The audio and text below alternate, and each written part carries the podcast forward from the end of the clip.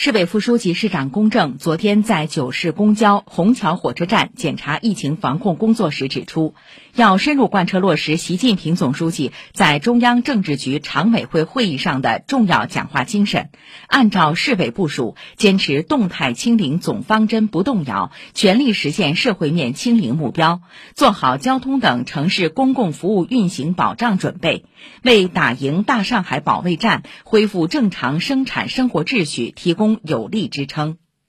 上午，公正一行来到九市公交指挥中心，听取参与保障风险人员转运、医护人员通勤等工作，深入了解防疫措施落实和复工复产准备情况。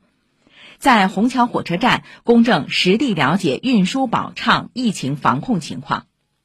公正指出，要从严从紧落实各项防疫措施，建立完善预案、细化实施方案，守牢安全底线，为复工复产、恢复正常生产生活秩序做好准备。要加快优化出行及服务系统，运用信息化、数字化手段，实现场所码与支付码等功能多码合一。全市各系统都要加快建立便捷灵敏的发现机制、及时高效的处突机制、动态调整的管控机制，加快推进常态化核酸采样点、场所码、数字哨兵全域覆盖，拓宽检测范围和渠道，牢牢守住不发生疫情反弹的底线。副市长张维参加检查。